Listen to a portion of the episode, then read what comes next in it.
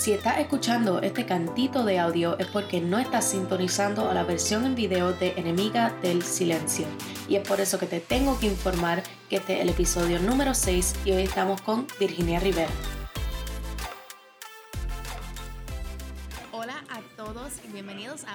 Episodio de Enemiga del Silencio. Hoy estoy con Virginia Rivera, que es como mi business mom. Yo tengo un montón de, de mamás. O sea, tengo mi mamá que es como que like, mi amiga, que ella es mi mamá amiga. The real mom. Exacto, the real mom. Este, Lisa Lugo, que es mi mamá radial. Y entonces tú eres mi business, mi este, entrepreneurship mom.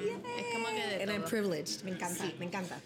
Bueno, Verge, I am so glad que estamos aquí hoy. I'm so excited. usualmente tú eres la que me ha entrevistado. Yo te he entrevistado una vez. Sí. Este, pero este, me gusta porque es como que ese, ese intercambio de nosotros es, es bien especial. Así que gracias a The Workplace que nos dio esta esquinita para poder grabar en el día de hoy. Este, que yo sé que mucha gente no me quiere grabar porque yo soy, I'm loud y no me callo. Así que eh, it's just part Eres enemiga del silencio. Claro, este, así que pues nada, pues gracias a The Workplace por prestarnos este cantito aquí y para poder hablar con Virginia, que es un ser espectacular que Ay, todo el lindo. mundo tiene que conocer, especialmente linda. todas las mujeres, yo creo. Me encantaría conocer a todas las mujeres. Me gustaría que yo fuera ese recurso.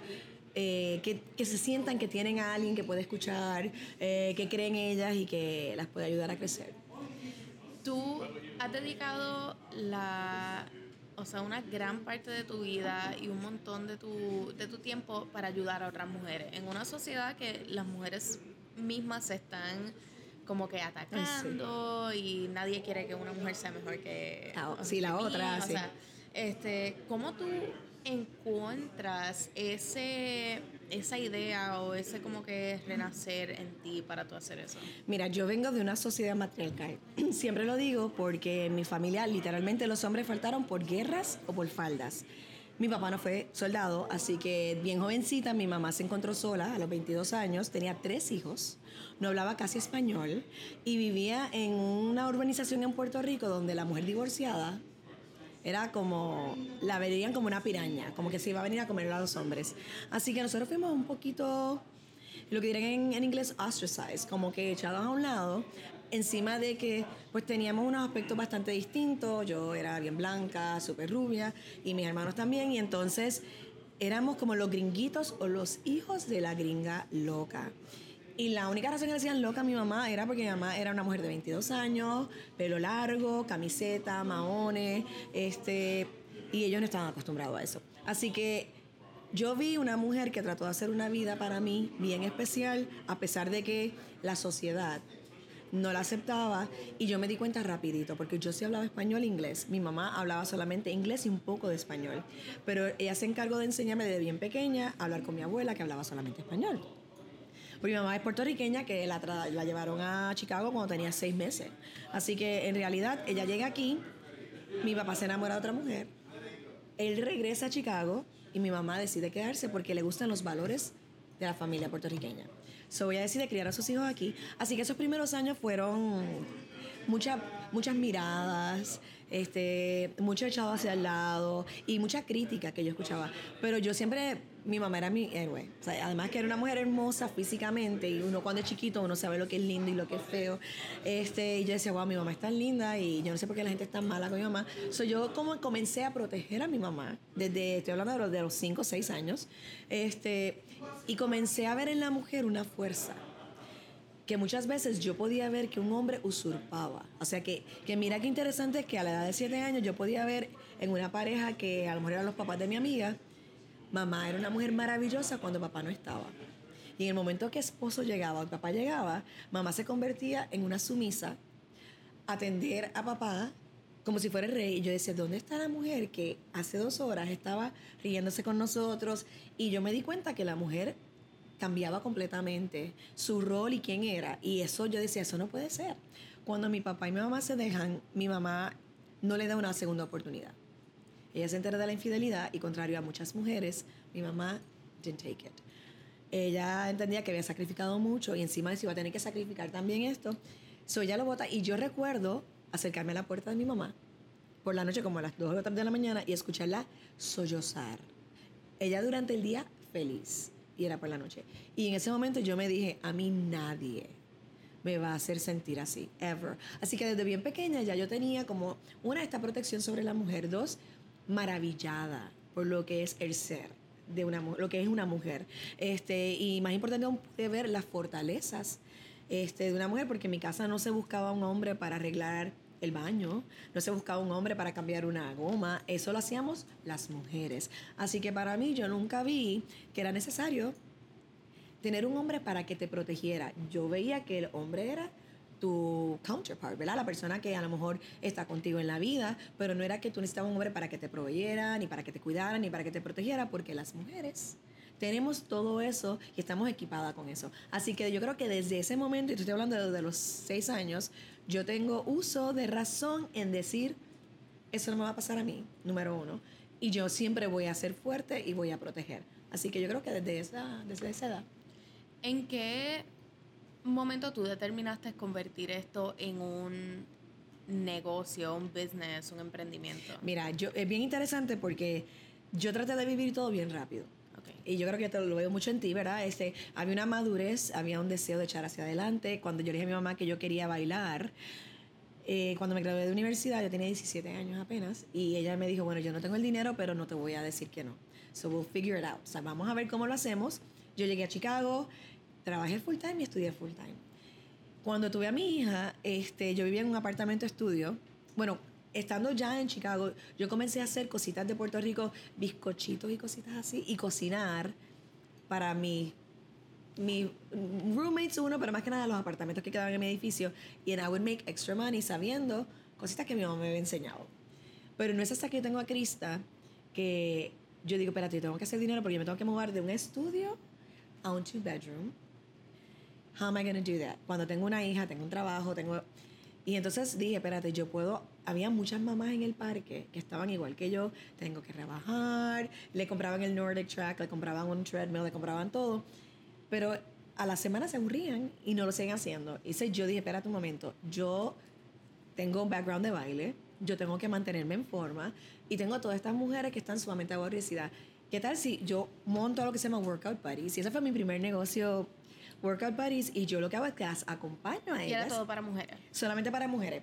Ellas me llamaban a su casa, por ejemplo, de 8 a 9, ellas hacían su treadmill y yo hacía jumping jacks, yo hacía lo que fuera. So, yo era su buddy. Yo no era su trainer, yo no era su consultora, simplemente yo estaba ahí en ese proceso, en ese momento de ejercicio, una para que ella hiciera ejercicio y otra yo también, pero para que no se sintiera sola y me pagaban 20 dólares la hora. Estoy hablando de 20 dólares la hora, Krista tiene 29 años. So, eventualmente, mi agenda se llenó de mujeres que querían compañía. So, ahí fue que yo me di cuenta que algo que había aprendido desde muy pequeña con mi mamá, que tú puedes hacer dinero con tus talentos y tus fortalezas y con la experiencia que tienes, es que simplemente tienes que buscar dónde está la necesidad. y este, buscar ese talento, buscar Claro, esa y, y, no, y darte cuenta de lo que es. Porque que mucha gente no sabe. Les da mucho trabajo buscarlo, y especialmente cuando le he preguntado a las mujeres que cuál es, o sea, o cómo se describen, o cuál es su mejor cualidad, o cuál es su talento.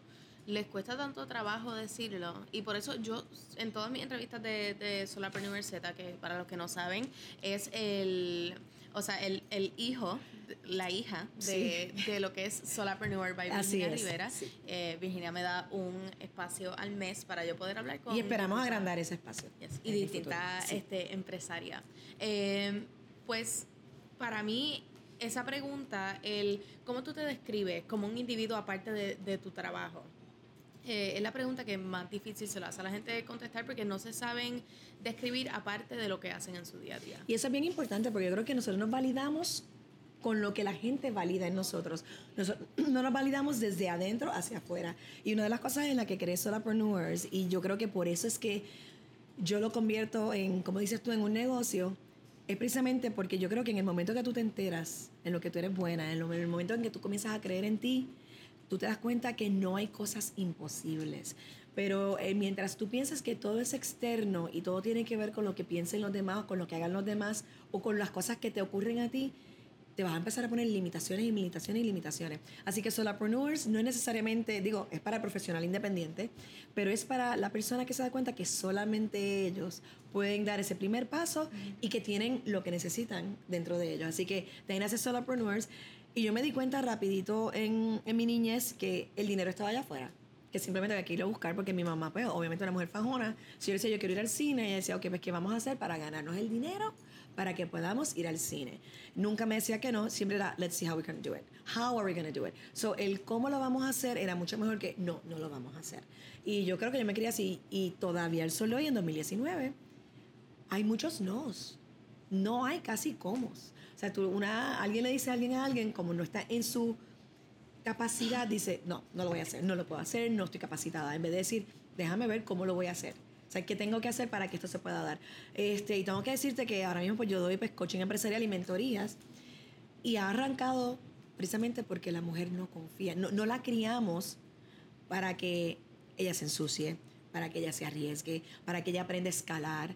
La criamos para que sea bonita, para que se quede sentadita, para que no se ensucie el traje. Esto es algo que estaba, me di cuenta los otros días cuando estaba viendo un catálogo de, de esos de regalos de Navidad para niños. Para las nenas eran todos los playsets de cocina. Todavía en el 2019. Sí, y para los nenes era bolas de baloncesto, patineta, etcétera. Y vi eso y a mí nunca, nunca me había dado cuenta. Yo siempre había querido una cocinita, incluso yo tenía un cash register, tenía de todo, o sea, este, cosas así como de carrera. Pero te sorprenderías que la misma cantidad de varones quiere también una cocinita. O sea, lo que pasa es que somos nosotros los padres los que vamos poniendo, este, eh, asignando género y cosas, eh, no, no. Todo. Sí, el vacuum es para la nena. La patineta es para el nene, el carrito es para el nene, pero ¿y cuántas nenas no quieren velocidad en su vida? ¿Cuántas nenas no quieren ser, you know, literalmente correr bicicleta y ser BMX y, y tirarse por el rig? There's so many. Pero le empezamos a cortar las alas. Yo creo que las niñas son fearless, eh, ¿verdad? Eh, tienen, son bien valientes como hasta los 8 o 9 años. Cuando comienza el desarrollo en una niña, ahí es que más comenzamos a protegerlas.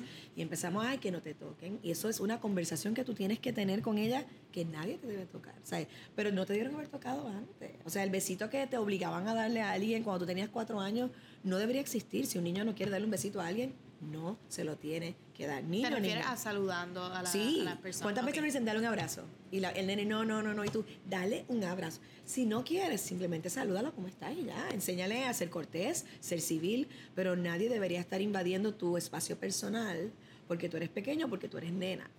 Este, pues las nenas comenzamos a, a, yo digo que hay una cuenta banca, una cuenta de miedo. Y comenzamos a depositar en esa cuenta de miedo de que ya va teniendo como 8, 9, 10 años, cuando tiene 10, 14 o 15, la mayoría están deprimidas, están bulliadas porque como la gente ve debilidad muchas veces, pues el que es bully se va a aprovechar de lo que ellos entienden que es una debilidad.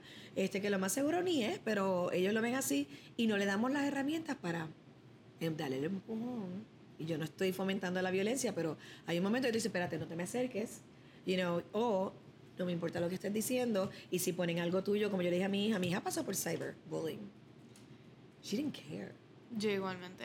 No le importó a tres pepinos porque me lo dijo, claro, y yo fui y hablé, pero la verdad, ella no le importó. La que ella me dijo, ellos no me hacen a mí. O sea, yo no, no me dejo llevar, pero, pero sí ese problema. ¿Por qué? Porque era bien bonita, este, porque a lo mejor se movía distinto a, a de, de, amigos o lo que fuera. Así que yo he visto todo eso, pero gracias a Dios no son perfectas. Son chicas llenas de...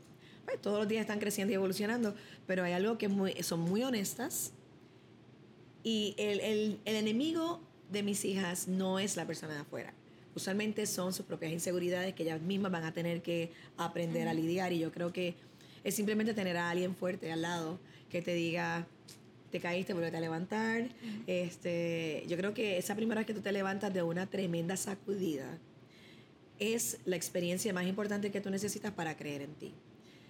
Si cuando tú te caes, la gente empieza, yo te lo dije, no debiste haber hecho eso, yo te lo advertí, empezamos, pues lo que vamos a hacer es quitarle a esa persona todas sus herramientas y el empoderamiento que pudiera tener de ser resiliente. Y las mujeres, todas somos resilientes.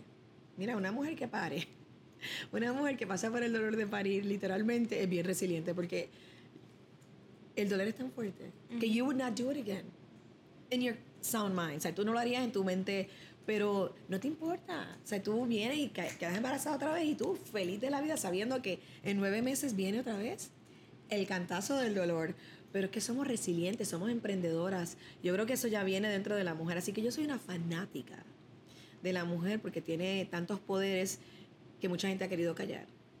Por eso nos han quemado, nos han humillado, nos han ultrajado, este, y es para minimizar el poder que existe dentro de una mujer y queda parte nuestra fomentar ese poder. ¿Has encontrado, ahora escuchando, o sea, tú eres fanática de, la mujer, como lo acabas de decir, ¿has encontrado alguna mujer que no es fanática de ese pensamiento? Oh, sí, muchas. Este, tan, pronto yo comienzo a hablar, eh, rápido alguien me puede decir, bueno, y los hombres también, y yo siempre digo, esto nunca es una crítica al hombre. O sea, en realidad, eh, the story is not about them. Tenemos que comenzar a, a dejar de... Estamos en este momento hablando de empoderar a una mujer que hoy por hoy sigue siendo atropellada. En el mundo las historias son terribles. Este, los femicidios ocurren todavía como si estuviéramos todavía en, you know, en, en siglos pasados. No hemos adelantado y la gente todavía se incomoda cuando tú hablas de mujer y no hablas de hombre. Sí, me dicen, ay, pero los hombres son igual de importantes y yo que yo nunca le he quitado la importancia. Exacto. Y además que ellos no han tenido el, o sea, el background to, claro que no. para, para tener que, que justificarse. Como que siempre lo único que hemos visto, los hombres podían votar, las mujeres no. Claro. Los hombres podían trabajar, las mujeres no. La historia se hizo por un. Exacto.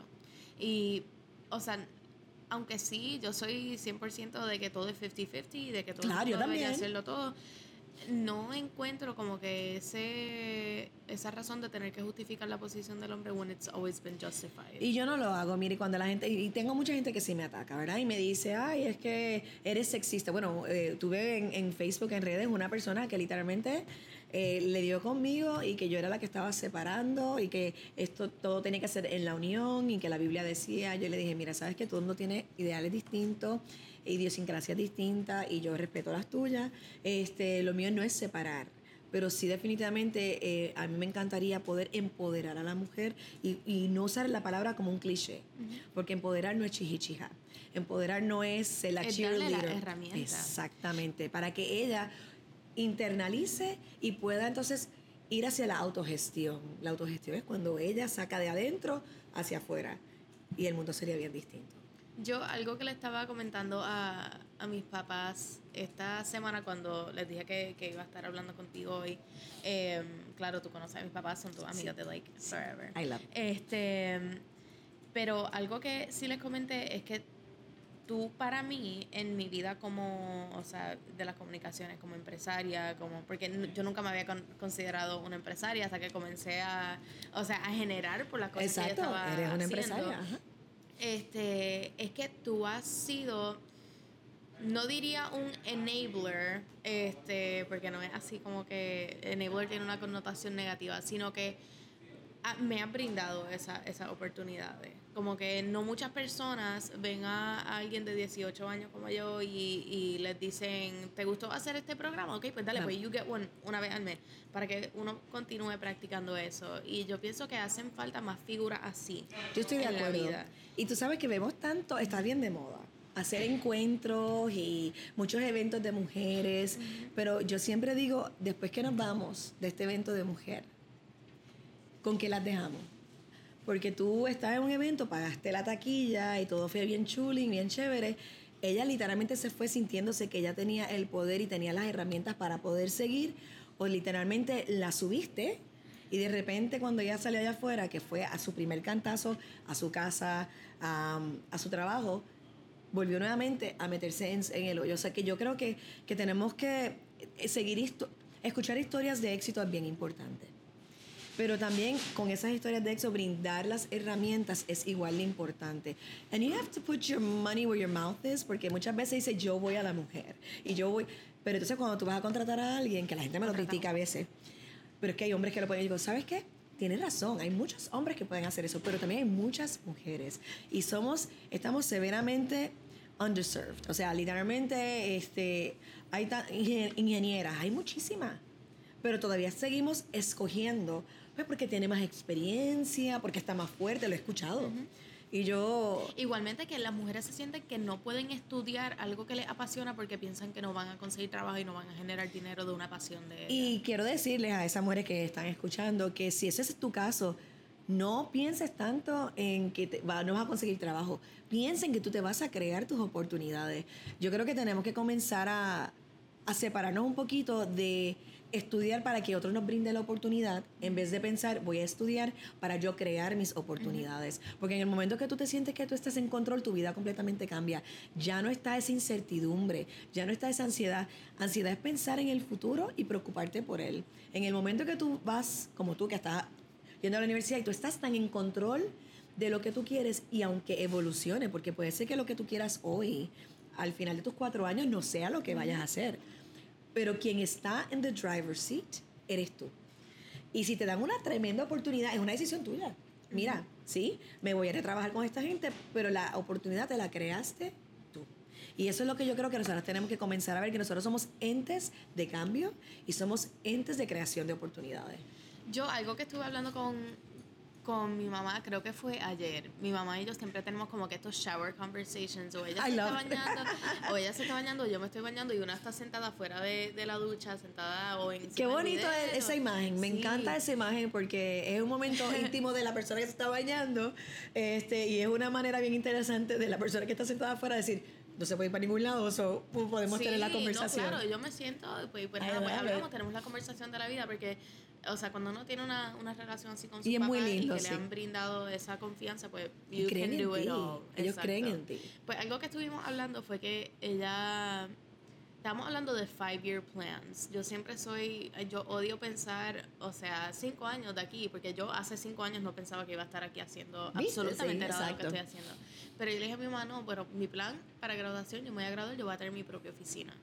Y voy a, voy a abrir mi oficina. Y that's always, eh, eso es algo que he tenido en, en mente hace como seis meses más o menos. Y le dije, no, pues en tan pronto me gradúe, voy a tener mi oficina, I'm gonna be able to pay it, voy a poder hacer todo y va a ser mi oficina, mi espacio. Y mi mamá me dijo que, que increíble que cuando ella se estaba graduando, ella estaba pensando, ok, cuando me gradúe tengo que ir a buscar un trabajo en mi campo. Y me dijo, and I find it beautiful que tú estés buscando, o sea, yo voy a crear mi, mi Y eso es lo que queremos, ¿ves? Tú, tú eres literalmente esa persona empoderada, esa joven empoderada, pero yo creo que tus experiencias de vida también te llevaron a esto, ¿verdad? Tú tuviste una experiencia de vida que te marcó un antes y un después. Sí. Y yo creo que muchas veces tenemos que esperar al jamaquión ese terrible para, vi- para como que despertarnos y darnos cuenta que esto es un regalo. Y que no debe ser así. No, por eso debería- te digo. Y, y yo siempre le digo cuando estoy dando las charlas y los talleres, imagínate o piensa que tienes seis meses para vivir. Y la gente me dice, ¿qué, morbo? Y digo, no, no es morbo. Es que literalmente tus prioridades que tú estás dejando para cuatro o cinco años down the road, tú vas a decir, espérate un momento, why can't I start that now? Porque yo no lo puedo empezar desde ahora. Porque yo no puedo comenzar a aprender, certificarme, este, coger un taller, viajar, montarme en el avión. Tú me acabas de decir que te vas de viaje. Este, y yo celebro eso. Yo, eh, mi mamá no lo hizo a propósito, simplemente que no tenía el dinero para hacerlo. So ella me dijo, good luck, montate en el avión y, you know, y que te vaya bien. Y hablaba con mi mamá una vez a la semana. No había celulares, no había nada. Pero ella me crió y me empoderó para no tener miedo. Y yo te tengo que decir que esa época de mi vida yo creo que yo era mucho más fearless y eso que yo me siento una mujer bien valiente, pero yo era tan valiente a esa edad de 17 y 18 años porque mi mamá nunca me puso eh, trabas, era como que eso es lo que tú quieres hacer, go do it. Eh, y si no te sale la primera vez, no importa, lo haces otra vez y lo haces otra vez. Nunca me pidió las notas. O sea, mi mamá nunca fue de que tienes que enseñar. No, ella me decía, tú te estás pagando la universidad. So, this is up to you y esa es tu oportunidad. Este, pero tuve una persona que creyó en mí. Ahora, mi mamá era machista de su crianza, ¿verdad? Ella pensaba que los nenes pues tenían ciertas cosas. Ella me obligaba a limpiar el cuarto de mi hermano porque era varón y yo me rebelé. Yo le dije, no, o sea, yo no voy a limpiar el cuarto de mi hermano porque él es un manganzón. Tiene, o sea, yo le llevo un año, so he has to do his own bed. So ella me decía, pero bendito, yo no, se lo limpias tú si tú quieres. Pero I'm not gonna do that. O sea, y yo no me voy a casar con ningún hombre que pase. Y recuerdo que cuando tuve, estuve con el papá de mi hija, el hermano llegó un día y dijo, yo no sé cómo Carlitos está aquí. Porque esta casa es un revolú. Y yo decía, yo tengo una hija bebé, vivimos en un one bedroom apartment, Um, y literalmente, I am cooking. So if you don't like to see it, ponte a recoger. Porque tú te estás quedando aquí. Y fue como que la primera vez que él vino donde mí por la noche y me dijo, I'm sorry. O sea, de verdad, literalmente es a otra cosa hablando que no soy yo. Y yo le dije, es que los hombres tenemos que comenzar a pensar que nosotros no somos su sirvienta. Nosotros somos compañeras. Y esa segunda jornada de la mujer, esa que no tiene valor tangible, es uno de los problemas más grandes que tenemos hoy en el 2019. No hay un valor adjudicado al trabajo que hace una mujer fuera de las horas laborables. Y usualmente es su trabajo más fuerte. Todavía lo hace. Ella todavía se siente, yo todavía me siento responsable de que mis hijas coman. Mi marido no llama. Y digo, sorry, Francisco, pero you know, he doesn't call and say, la nena tiene comida. No, eso es como que entendido que yo me voy a ocupar. So yo le dije, yo voy a cocinar a la nena todos los días. Si no te gusta lo que ella come, no comes porque tú eres manganzón y tú te puedes ir a comprar tu comida o te la puedes hacer. Así que nada, tuvimos que, fue un proceso de, de entrenamiento. Este, y cuando hay gente que me dice, ¿y él se plancha su ropa? Yo, sí, pero él plancha. Y yo, por lo más seguro, las primeras veces tuvo que quemar la ropa. Pero yo, igual, él, él tiene la misma edad que yo. Sí, la gente, yo me he dado cuenta, o sea, mi, mi papá viaja mucho para el trabajo. Y se cuida ya, porque Claro, y él viaja mucho para el trabajo, pero cuando él llega para acá, él no él no tiene, aunque sí lo hacemos porque está en nuestra, nuestra, naturaleza, él no espera él llegar a la casa y que todo esté hecho porque él viene, él coge el vacuum, él limpia. Él, nosotros tenemos que, que, incluso mi papá llegó los otros días y pintaron la casa entre mi papá y mi mamá y fue como este team effort. Y eso yo siempre... Eso es bien bonito verlo. Siempre lo he visto en mi casa y yo siempre o sea, me he dado cuenta que cuando yo veo a otras parejas que no tienen esa dinámica, me siento casi como que es una relación de una persona, porque cuando las personas aprenden como que hacer ese intercambio y hacer ese exchange de... Porque todo, todo en la vida, y esto lo aprendí en una clase en la universidad, todo en la vida es un ejercicio de poder. Así, así mismo es, eso es completamente Cuando cierto. Cuando uno deja un carro pasar en, en, la luz, es un ejercicio de poder. Tú le estás dando el poder a esa persona de, de pasar. y tú tienes el poder de dejarlo. Porque tú pudieras decirle que no. Y igualmente así en las relaciones, uno es un ejercicio de poder y cuando uno se divide el poder no hay conflicto. Estoy completamente de acuerdo y tu familia es una de las que admiro mucho. Este, yo creo que también viene mucho de nosotras también pensar que no somos suficientes. Entonces, y es muy, yo creo que es muy injusto para un hombre también, el tener toda la responsabilidad y toda la carga. Este, qué bonito sería que un hombre se sintiera que él puede decirte, me asusta esto, y no tengo que hacer el mega macho man. Este, llorar. Sí, llorar. Mira, no, a mí no me gusta cortar la grama. ¿Qué tal si yo pues hago otras cosas y tú que te encanta estar afuera, te gusta coger sol y eres una mucha más activa? O porque no trabajamos para pagarle a alguien que es un experto en eso y nosotros yo no lo tengo que hacer. Pero yo creo que el asignar roles y responsabilidades eh, es bien injusto para, para todo el mundo y no da un buen ejemplo. Y hoy día todavía tengo que decir que la mujer está súper, estamos súper atrás. Y mira, yo tuve un evento hace poco este, de mujeres nada más y mujeres empoderadas. Y escuché a una decir algo y lo dijo hasta como con orgullo. Y yo no la quise, no le quise quitar ese momento de, de que ella lo logró porque me estaba diciendo, imagínate, cuando yo hacía esto, yo limpiaba, cocinaba, hacía esto y esto, más trabajaba tres trabajos y yo la paré. Y, ah, y me pidieron el divorcio. Y yo la paré y yo le dije, pero ¿por qué te pidieron el divorcio? Ah, porque estaba haciéndolo todo. ¿Y por qué tú lo estabas haciendo todo? Bueno, porque si no hacía eso, pues me iba a dejar yo. Tú estás, ese es un hombre que te ama. Así que tú estás haciendo hiciste las cosas y te dejó, y si no hacías las cosas, te iba a dejar. Exactamente. O sea, que yo decía, y, y yo creo que la, la chocó un poquito cuando yo la paré y le dije, yo no te estoy juzgando. Esto es una decisión, si nosotros queremos cuidar a nuestra pareja, es una decisión personal. Si tú lo quieres tongonear y tú quieres que cuando él llegue se siente como un rey, tú lo quieres sentar, poner, eso es una decisión personal. That's yours. That's Pero no es porque te toca hacer eso, es porque tú estás diciendo, I love to take care of him, you know, I love him, y, o, y viceversa. Pero eh, le abrí los ojos y todo el mundo que estaba en la mesa, como que también... Hizo como que Virgen Sí, como que, wow, te atreviste, pero todos estábamos pensando, es lo mismo que nuestra gobernadora. Esto salió hace poco, ah, cuando ella dijo que ella se tenía que mudar a la fortaleza porque estaba llegando a las 10 de la noche y el pobre marido no había comido. Tuviste, eh, incluso viste el blog que salió. Ah, del yo se lo he leído a todo el mundo. Lo encuentro bien gracioso. Cuando yo lo leí, sin verlo del cárcel, cuando yo lo leí, yo dije, ¿cómo ella se atreve? La mujer más poderosa de Puerto Rico, la ejecutiva, a decir que el marido no ha comido, primero que lo está Claro. emasculating. O sea, literalmente él está quitando todo tipo de poder a él. Número dos, ella misma se acaba de No pintar buena, pero como cuando tú llegas de bregar con todos los problemas de todo Puerto Rico y Corriendo tú tienes que llegar a la casa a cocinarle. Eso, yo vi eso y me como- es que no, yo me Me recuerdo que encantó yo el libro de recetas para el bambalán porque Sí, yo no lo estoy it criticando a él, o sea, eh, eso es su relación personal, pero que ella lo haya dicho es como ella está pensando. Esa, a Wanda Vázquez tenemos Que que, es- ayudarla es a, a moder- a modernizarse. Qué fuerte. Pero that's her, eso no fue él. Eso es ella diciendo lo que. Por eso yo digo que nosotras somos las que estamos todavía y, y se nos hace bien difícil el soltar ese rol. Sí. Yo pienso que igualmente la- las mujeres son dueñas de, de su tiempo. Este, y ayer tuve una experiencia, yo hice, yo trabajo. I work all the time. study. All the time. Yo salgo de la universidad a las 12, voy corriendo a la oficina, hago el trabajo de la oficina, salgo como a las 5 o 4 y media si tengo suerte. Eh, después de eso llego a casa o a escribir o a hacer tarea o a, a hacer cosas del, del podcast y tenía que hacer un proyecto.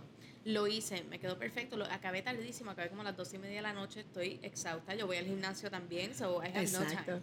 Este, Llego, lo presento, lo pongo y una chica que estaba al lado mío abre su poster, el poster, un poster blanco con una foto de ella en el medio y cuatro líneas escritas con un Sharpie negro. Cuatro líneas, así debajo. No tenía más nada, ni, ni imágenes, ni texto, ni nada. Y, y yo me viré y le dije, ay, yo, es como que no lo pudiste hacer. Entonces ella me dijo algo como que, ah, nena, es que yo trabajo. Y yo le dije, ay, que tú trabajas. Ya no, sí, yo trabajo, yo tengo un part-time en, en una tienda. Y yo hice, yo le dije, yo, yo le dije, amiga, yo le dije, yo... no te estoy criticando, Sí, pero. yo, le, yo le dije, yo también trabajo, y le dije, yo ten- tra- tengo muchos trabajos que yo hago, y le dije, pero encuentra ese tiempo para darle valor a tu trabajo. Y le dije, esto es lo que tú estás entregando, y le dije, esto, esto es una reflexión de ti. Y ella se quedó así como Eso que es bien media- media maduro de tu parte. Es Sí, bien maduro de tu parte. Pero tú has pasado por procesos Claro. que ahora tú aprecias y te das cuenta que ir a la universidad no es un given, Ujú. es un privilegio. O sea, el, el 1% de la población global de las mujeres, el 1% tiene acceso a educación. O sea, cuando nosotros. Por eso es que mi hija pensó, porque yo lo digo todo el tiempo. Knowledge is power. Y ella me decía, mamá, cuando yo sepa lo que yo quiero hacer, yo lo voy a hacer. Pero yo no quiero ir a desperdiciar la oportunidad. Pero exactamente, el conocimiento es poder y desafortunadamente, pues, you- I think tú la iluminaste. Sí, A lo mejor lo cogí de cantas, pero... sí. pero sí. Eh, Verge, ¿qué mujer te inspira? Mira, yo- la gente me pregunta mucho, obviamente mi heroína principal es mi mamá, ¿verdad? Que ya no está, pero de ella aprendí cómo sobrevivir en la vida. O sea, si hay una cajita de herramientas, es mi madre. Definitivamente Oprah Winfrey. Es una de las mujeres porque Oprah era una mujer negra, gorda y mujer. Este, y todo el mundo vatici- vaticinó que no iba a ser exitosa. Y ella le demostró a todo el mundo, yo soy de Chicago, así que yo vi ese proceso. Este, y literalmente la, la- y, y la pude conocer una vez, um, hace muchos años atrás, y le pude decir lo emocionada que estaba. Yo creo que en aquel momento ya ni le importó, porque cuántas mujeres no le dijeron lo mismo. Así que, que la, la admiro muchísimo. Y tengo que decir que mi nueva fan, mi nueva líder es la de Nueva Zelanda este, ¿verdad? Porque literalmente yo creo que ella pudo solucionar el problema de armas en dos días, este, lo que nos ha tomado tanto tiempo, sino, pero a- yo creo que a veces uno, una mujer que se atreva a romper este moldes sin garantía es una mujer que yo admiro.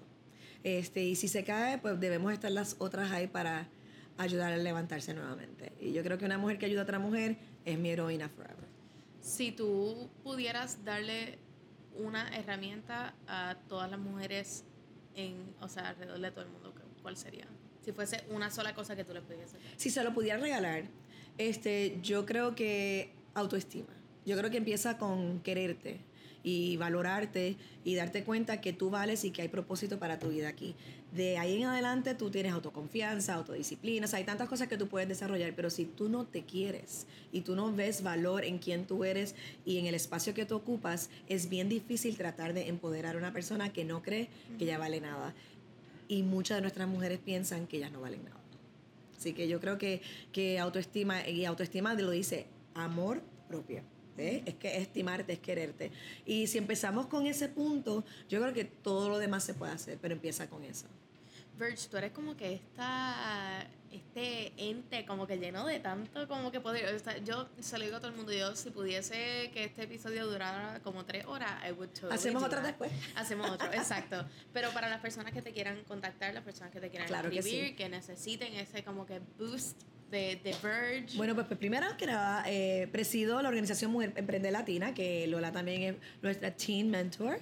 Este, una organización sin fines de lucro que lo que busca es que cada mujer pueda emprender lo que quiera en la vida, sea un negocio o sea rebajar o sea estudiar o sea este, salir de una relación tóxica. Así que hay un- una red de apoyo y la tribu es clave. Una tribu en tu lado es la diferencia entre ser exitosa y a lo mejor no poderte volver a levantar.